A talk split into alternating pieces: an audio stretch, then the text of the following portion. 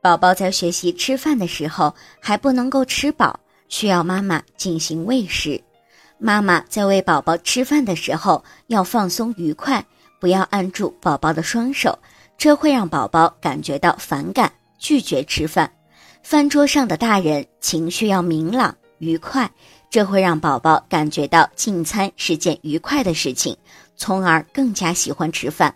另外，大人在吃饭的时候不要挑食偏食，以防宝宝进行模仿，形成不良的饮食习惯。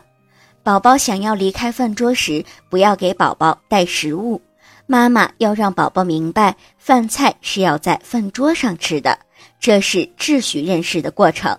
在宝宝一岁的时候，可以在饭桌上为宝宝准备专用的碟碗，装上食品，让他与家人共同进餐，这样有利于宝宝养成良好的进餐习惯。